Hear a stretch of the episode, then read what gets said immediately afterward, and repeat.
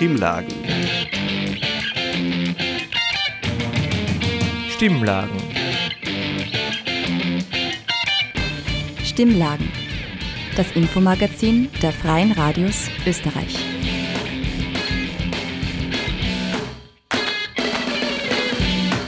Stimmlagen, das Infomagazin der Freien Radios Österreich, kommt in dieser Woche aus der Radiofabrik, dem Freien Radio aus Salzburg, und zu dieser Ausgabe begrüßt euch Daniel Bergerweis mit diesen Themen. Frauen, Freiheit, Leben, die Hoffnung auf Veränderung im Iran. Außerdem Inklusion für alle, wie der Weg zu einer Gesellschaft, die alle inkludiert sein könnte. Und die Odyssee des Boxens, wir gehen der Frage nach, ist Boxen ein Relikt der Vergangenheit oder doch ein Sport mit neuem Hype? Stimmlagen. Das Infomagazin der Freien Radios Österreich. Und somit zu unserem ersten Thema.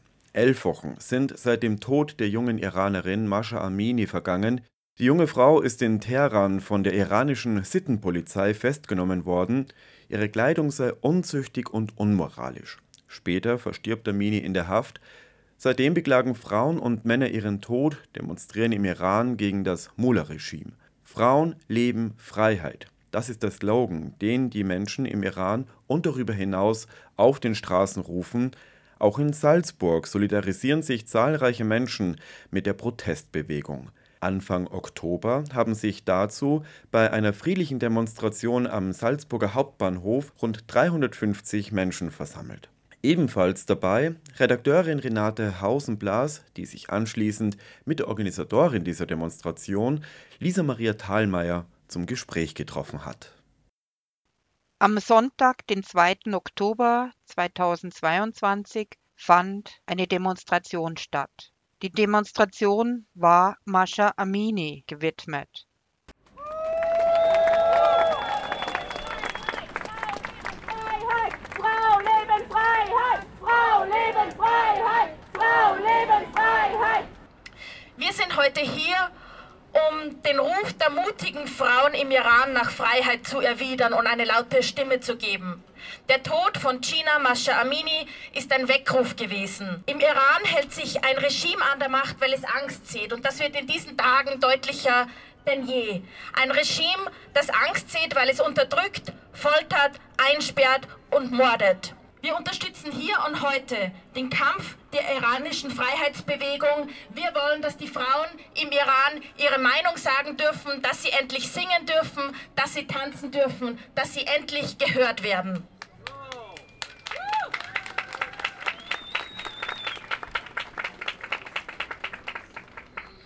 Ein paar Tage später sprach ich mit Lisa Maria Thalmeier, die die Demonstration angemeldet hatte. Als erstes interessierte ich mich dafür, welche persönlichen Gründe Lisa Maria dafür hatte.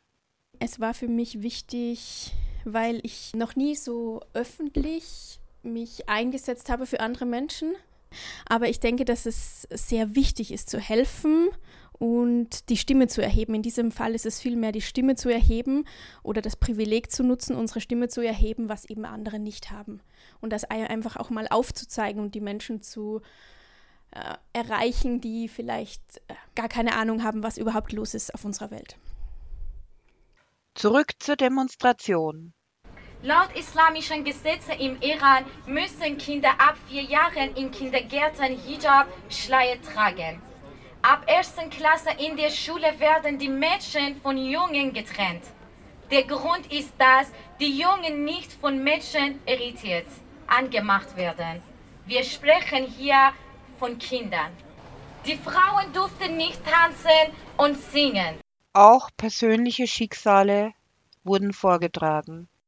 Im Alter von 17 Jahren gingen wir zwei Mädchen und zwei Jungen im Park spazieren und redeten wie Freunde miteinander und erzählten einander von unserem täglichen Leben. Und in diesem Moment kam die Polizei und wir rannten vor Angst davon. Aber Menschen hielten uns an und übergaben uns der Polizei, die uns in dieser Nacht festnahm und unsere Familie nicht informiert und uns nicht einmal erlaubte, unsere Familien anrufen. Am nächsten Tag brachten sie uns zum Gericht von den Richter und erlaubten uns nicht zu sprechen oder einen Anwalt haben. Wir hatten nicht das Recht, vor dem Richter zu sprechen und wir wurden gezwungen zu schweigen. Sie sagten uns, dass wir auf das Urteil des Richters warten müssen. Und die Strafe war 80 Peitschenhieben für jeden von uns. Ich kann und werde es nicht vergessen. Ich bin voller Wut. Ich bin aufgeregt. Ich habe einen Hass. Einen Hass und eine Wut, die ich seit 14 Jahren mit mir trage. Wir wollen frei sein von diesem Regime, das uns so lange unterdrückt hat. Frauen leben Freiheit! Frauen leben Freiheit! Ich äh, finde diesen Schlachtruf sehr schön, weil man in dem Fall einfach auch die, ähm, diese Freiheit oder man sagt ja auch, es ist eine Rebellion der Frauen. Ähm, ich glaube, der, der Altersdurchschnitt der Frauen, die im Iran auf den Straßen kämpfen, ist sehr jung, also so zwischen 20 und 30 gerade. Und die kämpfen so an erster Stelle und an erster Front. Und man muss wirklich diese Frauen oder das Wort Frauen benutzen und sagen, hey, das ist jetzt das, wofür wir kämpfen. Weil die Frauen oder weiblich gelesene Personen im Iran einfach die, die sind, die am meisten unterdrückt werden. Und deswegen ist das für mich persönlich sehr wichtig, dass eben auch Männer da stehen und sagen, Frauen Freiheit leben. Und das finde ich, das bewirkt nochmal viel mehr. Weg, weg, weg! Mullah muss weg! Weg, weg, weg! Mullah muss weg! Das äh, zu erklären, da müsste ich jetzt sagen, die Kirche ist nicht so schlimm wie das islamische Regime im Iran, was vielleicht so ist, weil die Kirche oder die katholische Kirche bei uns nicht so stark verbunden ist mit der Regierung. Auch in gewissen Weisen, denn jeder Feiertag ist ja bei uns auch quasi ein katholischer Feiertag fast. Und im Iran ist aber alles, das heißt, es verschwimmt. Das heißt, die Kirche oder dieser, diese Glaubensrichtungen der Mullah, diese, diese alten Schriften, sind die, ähm, die Dinge, für die die Menschen bestraft werden. Also das verschwimmt. Und das ist ja bei uns nicht so. Bei uns gibt es ja da schon ähm, die Gesetze, die nichts mit der Kirche zu tun haben. Ich würde jetzt auch sagen, nicht, nicht nichts, aber im großen Bild sind wir noch mehr verschont davon, ähm, wie es vielleicht auch früher in Europa war, dass ähm, die Kirche sich noch mehr eingemischt hat. Es wäre, als wären unsere Gesetzgeber die Bischöfe würde ich jetzt mal vergleichen, weil das sind ja alles Heilige, wie sie sie nennen, ähm, die die Gesetze schreiben oder was heißt schreiben oder einfach definieren. Sie sagen, diese alten Schriften sind die Gesetze, nach denen ihr leben müsst. Und jetzt eine ganz persönliche Frage. Würdest du, wenn hier die Situation wäre oder du eine Frau im Iran wärst, auch auf die Straße gehen? Das ist, das ist eine gute Frage, die ich mir gerade in dieser Woche, wo wir das organisiert haben, wirklich oft gestellt habe und ich kann es nicht beantworten, weil ich noch nie in so einer Situation war. Ich bin privilegiert aufgewachsen, mir geht es gut, ich habe ein Dach über dem Kopf, ich kann äh, entscheiden, was ich machen will. Und deswegen glaube ich, kann ich diese Frage nicht beantworten. Und das ist genau das Thema, was in mir das Ganze auch aufgewühlt hat. Würde ich selbst auch auf die Straße gehen und mein Leben riskieren und so mutig sein, um vielleicht auch nicht nur für mich, sondern einfach für das große Ganze oder für die Generationen, die danach kommen, zu kämpfen. Ich sprach mit noch mehr Leuten, manchmal im privaten Rahmen. Hier ein kleiner Ausschnitt aus Fragmenten eines Gespräches. Meine Schwester, ihr Mann und deren Töchter leben im Iran. Was das Schlimmste wäre, angeschossen oder verletzt zu werden. Wieso? Dann weiß das Regime, dass sie dagegen sind. Dann kommt Folter. Der schnelle Tod ist besser. Warum? Weil das Leben so wie es jetzt ist nicht lebenswert ist. Daheim im Dunkeln ohne Bücher, Tanz, Musik und Lachen. So dahin zu vegetieren, das ist schlimmer als tot zu sein und nichts zu spüren. Aber warum jetzt? Warum jetzt demonstrieren? Aber wir schrien schon seit vier Jahrzehnten. Jetzt werden wir gehört. Aber wir wissen nicht, Für Wochen oder Monate? Wir wissen es nicht. Jetzt ist es einfach so, dass dieses Thema alle Iraner betrifft, egal ob sie in ihrem Leben schon offen darüber gesprochen haben oder nicht. Und jetzt bricht so innerlich etwas, das immer sagt, nein, ich schütze meine Familie, ich will mich nicht in Gefahr bringen. Und dann gehen sie aber trotzdem und dann reden sie aber trotzdem und sie gehen einfach darüber hinaus, weil sie einfach auch für ihr Land eine Stimme sein wollen und vor allem, weil sie diesen Schmerz, den sie so lange unterdrückt haben, einfach mal auch einen Raum geben wollen. Und der andere Teil ist natürlich, dass ich nicht in einem Land leben will, das offensichtlich mit dem islamischen Regime zusammenarbeitet und kein Statement dazu abgibt. Sagt Lisa Maria Thalmeier, die die Protestaktion im Iran unterstützt. Renate Hausenblas hat berichtet. Stimmlagen. Das Infomagazin der Freien Radios Österreich.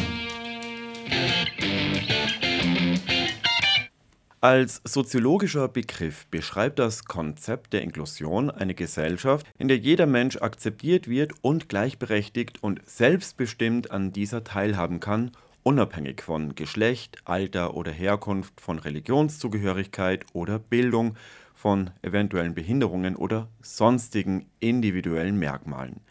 In der inklusiven Gesellschaft gibt es keine definierte Normalität, die jedes Mitglied dieser Gesellschaft anzustreben oder zu erfüllen hat.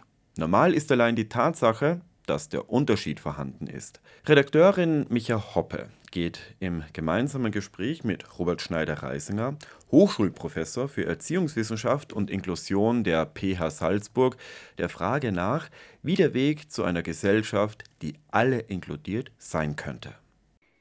Inklusion, eine Gesellschaft für alle, nur eine Zukunftsvision?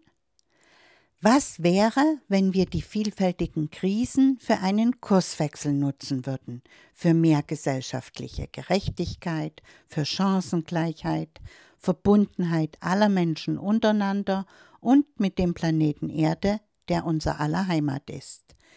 Dieser Frage bin ich nachgegangen und habe dabei den Universitätsprofessor für Inklusion Robert Schneider-Reisinger über Möglichkeiten, aber auch die momentanen Grenzen auf dem Weg in eine inklusivere Gesellschaft gesprochen. Sowas wie ähm, inklusive Gesellschaft, was das dann ist, aber jedenfalls eine, die Vielfalt gegenüber ähm, zunächst einmal sehr positiv eingestellt ist und, und die auch in ganz verschiedenen Formen wertschätzt und, und nicht sofort kategorisiert in, in nützlich und, und weniger nützlich, die, die wird doch einiges verändern müssen. Und das wird für viele Menschen, die, die man jetzt wahrscheinlich als, ja, als Nutznießer, GewinnerInnen, Menschen des Zentrums bezeichnen würde, nicht randständige, für die wird es jedenfalls eine große Änderung bedeuten. Die entscheidende Frage ist, wie bekommt man die Solidarität der Menschen, die eigentlich zunächst einmal vom Thema nicht angesprochen sind oder, oder glauben, nicht angesprochen zu sein. Also eben Menschen ohne Behinderung.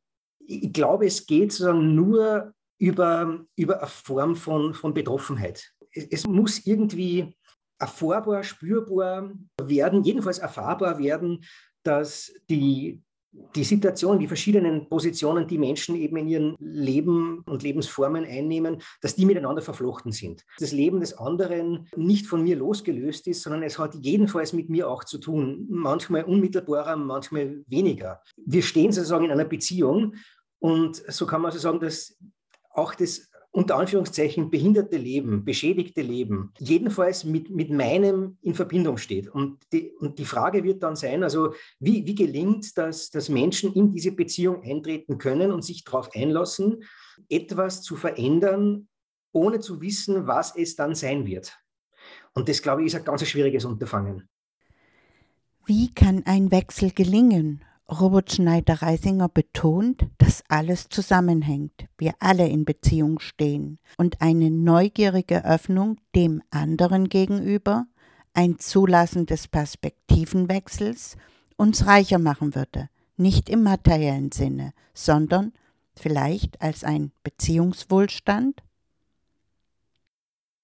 Ich glaube, dass diese Wertschätzung von Vielfalt, die wir jetzt also im Hinblick auf, auf Gesellschaft haben, auf unsere Mitmenschen, die eigentlich ja auch nach innen gilt. Also die, was wir scheinbar an Talenten und Fähigkeiten entwickeln, ist ja nur eine bestimmte Form von Vielfalt, die wir ausdrücken zu einem bestimmten Moment. Wir wissen aber gar nicht, wozu wir noch fähig wären, also was wir alles könnten, um es ein bisschen überspitzt zu sagen. Wir tun üblicherweise, und da nehme ich mich jetzt selber gar nicht aus, halt die Dinge, die halt in den Austauschverhältnissen besonders gut belohnt werden. Aber es wäre ja auch interessant, was passiert eigentlich, wenn wir andere Talente, Fähigkeiten, Begabungen, Interessen, die in uns schlummern, wenn man die sozusagen ein Stück weit betätigen würde. Wir haben alles in uns, um neue, andere Schritte zu gehen und könnten neugierig sein, wie sich die Gesellschaft entwickelt, wenn wir mutig ein Teil der Veränderung werden.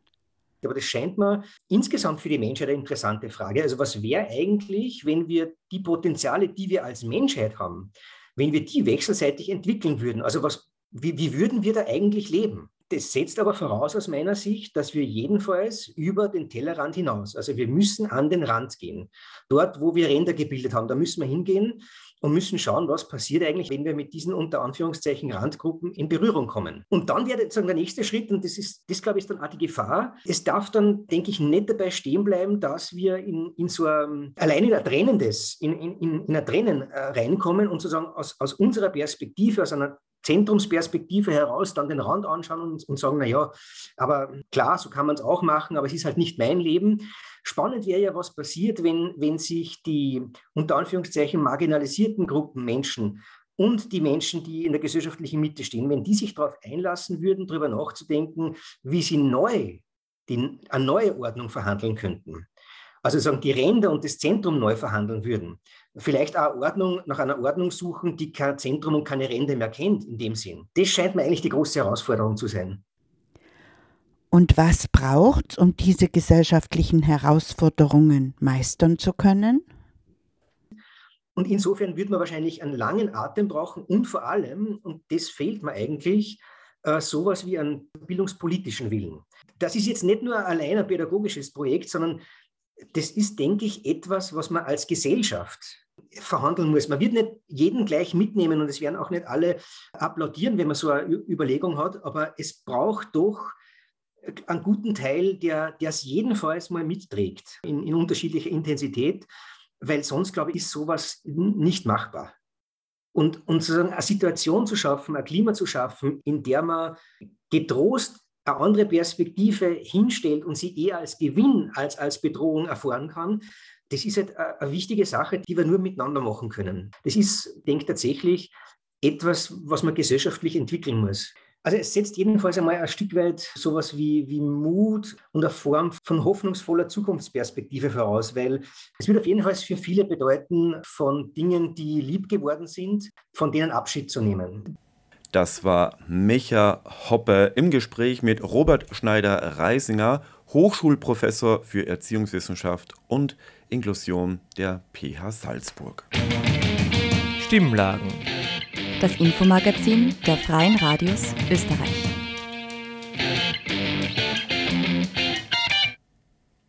Und nun zu unserem letzten Thema für heute. Und da geht es um eine der ältesten Sportarten überhaupt. Kraft, Ausdauer und Schnelligkeit in der direkten Auseinandersetzung Mann gegen Mann, mittlerweile auch Frau gegen Frau. Die Rede ist vom Boxen. Seit 688 vor unserer Zeitrechnung ist dieser Sport bereits bei den Griechen der Antike olympisch und wird es wieder 1904. Die ersten Kämpfe von Frauen fanden allerdings erst 2012 statt, also erst vor zehn Jahren. Was steckt hinter den Faustkampf? Redakteurin Veronika Aschenbrenner-Sesula hat sich die Salzburger Boxwelt genauer angesehen und geht ebenso der Frage nach, ist Boxen ein Relikt der Vergangenheit oder Sport mit neuem Hype? Hände zum Boden, Hände wieder rauf, schwitzen, laufen, keuchen, jetzt rückwärts laufen, jetzt hoch und wieder nieder, jedenfalls noch zig Runden in der Turnhalle rennen. Dazu kommt jetzt noch Seilspringen. Ich befinde mich inmitten des Aufwärmtrainings bei einem der sechs Vereine des Salzburger Boxverbandes, beim PSV, dem Polizeisportverein Salzburgs. Es sind Schüler, es sind Lehrer, es sind Anwälte, wir haben relativ viele Ärzte bei uns. Johannes Hofer ist seit zwei Jahren Präsident des Salzburger Boxverbandes. Zuvor hat er selbst ab seinem 15. Lebensjahr aktiv gekämpft. Also Altersgruppe ist quer durchgemischt. Es fangen die Schüler an mit zwölf Jahren und älter sind 70-Jährige teilweise bei uns im Training dabei. Und es gibt von den Vereinen eigene Kindertrainings, wo auch sechs-, siebenjährige schon spielerisch an die Sache herangeführt werden. Nächstes Jahr, kommende Jahr 2023, haben wir ein Spezialförderprogramm bekommen, das K-Projekt wo wir gezielt auf Jugendförderung und auch schwer erziehbare eingehen können, weil es eben auch wissenschaftlich bewiesen ist, dass das Boxtraining ein guter Weg ist, dass man die, den Frust, was die Kinder haben, aber auch die Aggressionen gezielt zu kanalisieren und dass man sagt, okay, ich reiße mir am Tag zusammen und am Abend habe ich meine zwei Stunden Training, wo ich dann mehr oder weniger den Frust wirklich im wahrsten Sinne des Wortes auf den Sonntag auslassen kann, wo nichts passiert und der eben gezielt daran angeführt wird, dass der den Ausweg eben mehr oder weniger im Sport sucht und nicht auf der Straße. Apropos Straße. Immer wieder kommt es leider vor, dass sich Freitag oder Samstagabend Betrunkene die Schädel blutig schlagen. Was unterscheidet denn eigentlich eine Rudolfski-Schlägerei von einem Boxkampf?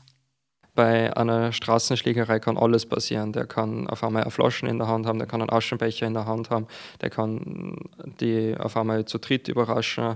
Der macht alles, was er will im Endeffekt und wie es leider oft der Fall ist, auch wenn man noch am Boden liegt, wird er noch weitergeschlagen und sowas gibt es bei uns also absolut nicht. Das ist ein klares, faires Regelwerk. Es ist bei jedem ein Übungskampf, also was bei uns Sparring heißt, oder auch beim Wettkampf selber ist immer ein Ringrichter oder Trainer im Ring mit dabei, der immer schaut, dass das alles korrekt abläuft, dass keine falschen Schläge gemacht werden, dass das alles fair abläuft eben.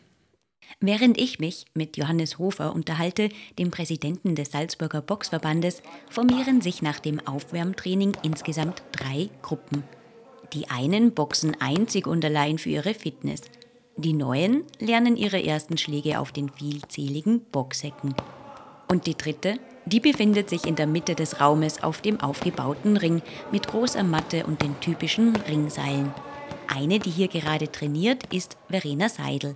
Mit ihrem Trainer feilt sie an der Technik. Schließlich steht die Landesmeisterschaft 2023 bevor und damit auch die Hoffnung auf viele Siege der Salzburger Boxer und Boxerinnen. Hito Ferres, der trainiert beim aus für Salzburg 02. Der hat jetzt an die 70 Kämpfe, ist Staatsmeister, ist mehrfacher Landesmeister, ist auch im B-Kader vom Nationalteam. Der ist für uns nur eine sehr große Hoffnung. Und Verena Seidel, die hat schon mehrere Kämpfe bestritten, die ist schon mehrfache Staatsmeisterin und Landesmeisterin. Die hat jetzt lange Pause gemacht, aber die plant ein vermutliches Comeback. Wie kommt Mann oder Frau aber eigentlich zum Boxen? Das würde mich jetzt schon etwas genauer interessieren. Deshalb treffe ich mich jetzt mit Alma Ridic. Alma Ridic betreibt nicht nur ein Kaffeehaus mit einer weiteren Inhaberin, boxt in ihrer Freizeit weitestgehend aber außerhalb des Rings, sondern unterrichtet auch Functional Fitness. Ich habe damals für eine Sportfirma gearbeitet. Vor circa vier Jahren war das. Und ich habe schon bemerkt, die Sportlerinnen, mit denen ich zusammengearbeitet habe, dass Boxen bei Frauen immer mehr zum Thema wird.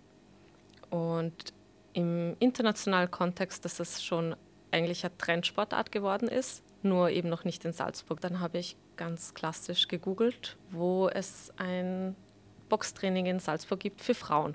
So bin ich zum PSV, zum Polizeisportverband gekommen. Die haben nämlich ein spezielles Fitnessboxen angeboten, nur für Frauen man hat sich einfach super auspowern können. Allerdings fand der Kurs nur einmal die Woche statt. Mir war das schnell zu wenig. Tatsächlich ist der Trainer auf mich zugekommen und hat mich gefragt, ob ich mir nicht mal das reguläre Boxen anschauen möchte, das eben zwei bis dreimal die Woche stattfinden würde. Ich hatte auch wieder Hemmungen am Anfang, weil ich nicht wusste, was mich erwarten wird. Es ist nämlich eine gemischte Gruppe und ich hatte selber so ein paar Vorurteile am Anfang gegenüber dem Boxen, weil meistens sind das vielleicht aggressivere Menschen oder aus einem ja, merkwürdigen Milieu vielleicht. Boxen hatte damals noch nicht so das beste Image. Ich habe es mir aber dann trotzdem äh, dann mal angeschaut. Das war dann Instant Love. Es hat so Spaß gemacht. Es waren alle super nett, quer durch jede Bildungsschicht. Und das finde ich so schön, weil ich auch Menschen kennengelernt habe, die ich so in meinem sozialen Umfeld nicht habe und die ich außerhalb des Boxvereins nicht kennenlernen würde, weil wir sonst keine Überschneidungspunkte haben. Alma Ridics Erfahrung deckt sich auch mit meinem ersten Einblick in die Salzburger Boxwelt. Alles ganz normal. Und auch egal, mit wem ich übers Boxen rede, es schwingt stets so eine feine Begeisterung mit. Wenn man es nicht ausprobiert hat, neigt man dazu, vielleicht das zu unterschätzen, wie auch mental anstrengend Boxen ist man muss sich extrem gut fokussieren und konzentrieren auf die Bewegungen, auf die Ausführungen. Ähm, es schult eben diese Links-Rechts-Koordination. Das hat mich sehr weit gebracht, vor allem eben, weil die Füße was anderes machen wie die Arme. Also man neigt dann dazu, vielleicht automatisch auf den Boden zu schauen, wo die eigenen Füße sind, aber man muss den Gegner oder die Gegnerin immer anschauen und kriegt so ein, ein besseres Körpergefühl. Der Körper wird unglaublich trainiert und ganzheitlich nämlich. Da ist jeder Muskel beansprucht. Es ist schon ein großer Zufall, dass ich mich kurz nach dem Gespräch auf die perfektest platzierte Parkbank setze, neben mir. Benjamin Günay, der seinem Freund erfreut zeigt, wie sich seine Balance verbessert hat, seitdem er boxt. Und einfach alles hat sich verändert. Ich mache nicht, ich baue keine Scheiße mehr in der Freizeit. Ich gehe lieber trainieren und es macht mir einfach Spaß und ich fühle mich gut. Ja, da gibt so viele gute Sachen. Du kannst dich selbst verteidigen, du machst Sport, du fühlst dich dann gut, du baust den Körper auf. Natürlich nicht rauchen, regelmäßig Sport machen, laufen, Seilspringen, egal was es ist, Hauptsache daheim irgendwas machen. Und einfach regelmäßig dabei sein, dann verbessert man sich auch. Zu den ganz jungen Größen Salzburgs gehört für mich auf jeden Fall Benjamin Günay. Sein allererster Kampf fand kurz nach unserer unverhofften Begegnung statt, und er ging mit Bravour als Sieger hervor. Sein Körpereinsatz, seine spielerische und athletische Leistung hat nicht nur mich überzeugt, sondern auch die Punkterichter.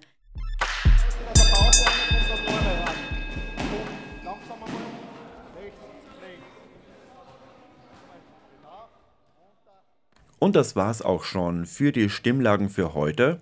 Nächste Woche kommt die neue Stimmlagenausgabe von Radio Orange aus Wien. Die Stimmlagen werden von den freien Radios in Österreich ausgestrahlt.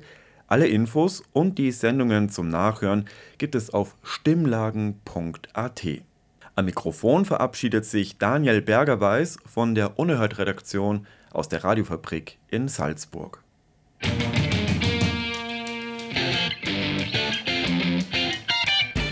Sie hörten das Magazin Stimmlagen. Das Infomagazin der Freien Radios Österreich.